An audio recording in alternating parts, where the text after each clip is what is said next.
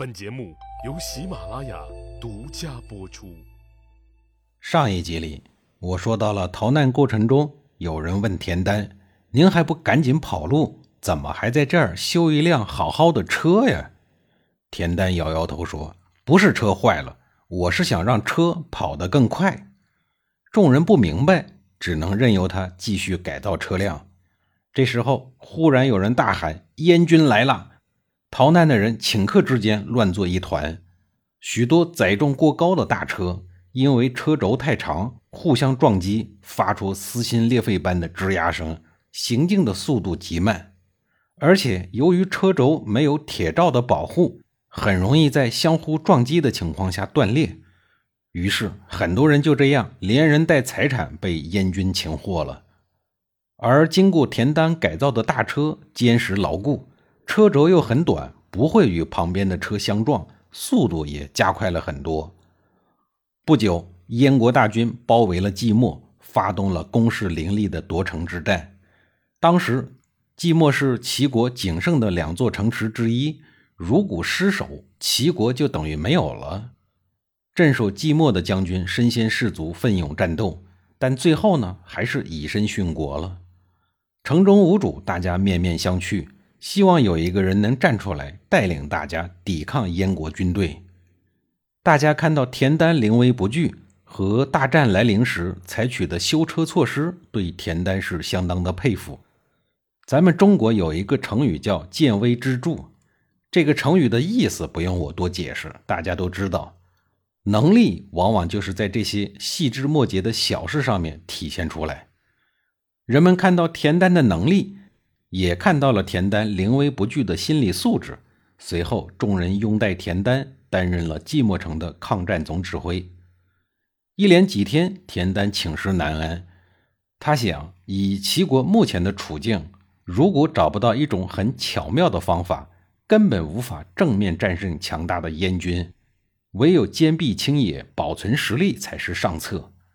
这一坚壁就坚了三年，见久攻不下。燕国有一个叫齐杰的将领，给当朝太子出主意说：“乐毅能在半年之内打下七十多座城，为什么费了三年多的时间还攻不下这两座城呢？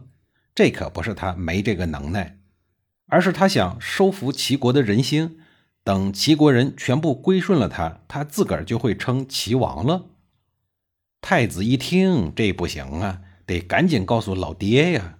于是。马上就火烧屁股般的去找燕昭王了，把齐杰的话又文学深加工了一番，汇报给老爹。结果燕昭王着实是一位头脑清醒的君主，他丝毫不怀疑乐毅，说乐毅的功劳大的没法说，就算他真的做了齐王，也完全是应该的。你们怎么能说他的坏话呢？说完这话以后，燕昭王觉得。你们不是说他要私自称王吗？那我就直接把他封为齐王算了。乐毅也是个有个性的人，他觉得当将军就挺好，当什么王啊？死活不愿意接受燕昭王给他的王号。此举可把太子派系怼得够呛。从此，太子对乐毅是心怀恨意。这事儿一晃就过去了两年。两年后，燕昭王去世了。当年的太子继位为燕惠王，田丹终于等到了为齐国翻盘的机会。他利用继任的燕惠王和乐毅不和一事，大做文章。第一步是先派间谍到燕国，大肆的发布谣言，说乐毅花了五年多的时间都啃不下齐国仅有的两座城，不是他没有那个能力，而是因为担心班师以后被杀。他留在齐国，就是想等齐人全部安定以后，拥兵自立，反攻燕国。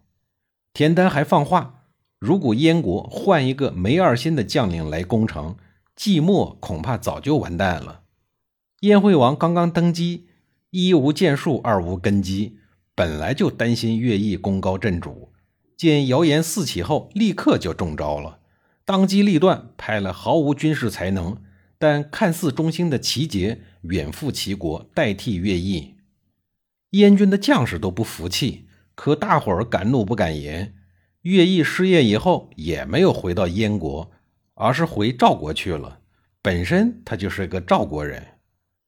名将乐毅的离职，无疑让田丹的压力小了不少。燕军之后的表现，完美的诠释了主帅无能，累死三军。离间计的成功，确实给田丹带来了一些喘息的时间。他冷静地分析道：“新任燕军统帅齐杰是一个头脑简单、四肢发达的粗人，为了建立军功。”上任后，应该很快就会组织起最精锐的兵力攻打即墨城。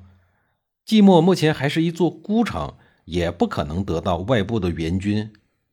唯一的出路就是想办法激励将士和全城百姓的斗志，奋勇杀敌，这才有打退燕军的可能。为了鼓舞士气，田丹发布了一条奇怪的命令。全城无论男女老少，每天吃饭前必须先祭祀祖先。他自个儿也身体力行，把饭菜摆在庭院当中，举行祈祷祭祀仪式。祭祀结束以后，一大群麻雀不知道从哪儿飞来，叽叽喳喳铺天盖地，争着吃那些剩下的饭菜。一时间，寂寞城被这些麻雀围的是水泄不通。城外的燕军都感到很奇怪，怎么忽然间有这么多麻雀呢？这时候，田丹不以为然地继续散布谣言，说：“这是天意，上天派神雀下凡来帮助我们。”此话一出，城外的燕军个个吓得是目瞪口呆，他们窃窃私语说：“不得了了，天神都来保护寂寞城了，我们还是赶快收兵吧。”可是主将齐杰不信这一套，他仍然意以继日地整顿部队，准备攻城。紧接着，田丹派人到城外继续散布流言，说：“我们最害怕燕军割掉投降的或被俘虏的齐军士兵的鼻子，在驱赶着他们在队伍的最前面和我们作战。”齐杰上当了，又按计划做了。城里的人看到齐军被俘的人都被割掉了鼻子，人人愤恨，决心死战，宁愿战死也不愿意当俘虏，就害怕被燕国人抓住。要知道，一旦被抓住，可就没了鼻子呀！咱们先不说美观不美观啊，就说下雨天，您还敢出门不？